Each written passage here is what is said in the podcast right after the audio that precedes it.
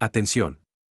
Viernes con posibles lluvias y tormentas aisladas, el día de hoy, viernes 3 de marzo de 2023, se prevé que se presenten posibles lluvias y tormentas aisladas, según el Servicio Meteorológico Nacional. La temperatura máxima se ubicará en 28 grados, con una sensación térmica de 32 grados en Iguazú, mientras que la mínima será de 19 grados en San Pedro. Además, hoy cobran sus saberes los beneficiarios de las pensiones no contributivas con documentación acabada en 4 y 5. Asimismo, las asignaciones de pago único estarán disponibles para todas las terminaciones de DNI hasta el próximo miércoles 9 de marzo. Por otro lado, el IMUSA móvil matutino se encontrará hoy en calle S67 y 168.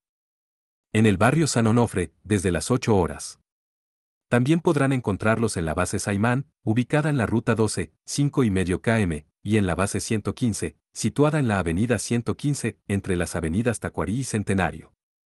Ambas bases estarán disponibles al público por teléfono al 4459012 y 4468087, respectivamente. En cuanto a deportes, en la Liga Federal de Básquet, Región NEA, anoche Mitre tuvo una dura caída, perdiendo 97 a 63 ante estudiantes en resistencia, complicando al máximo su pase a la próxima fase.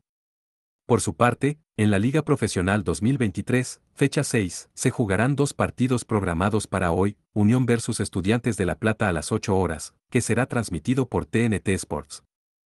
Y Sarmiento, Junín versus Rosario Central a las 8 horas, que podrá verse en TV Pública. No olvides llevar tu paraguas si sales de casa hoy.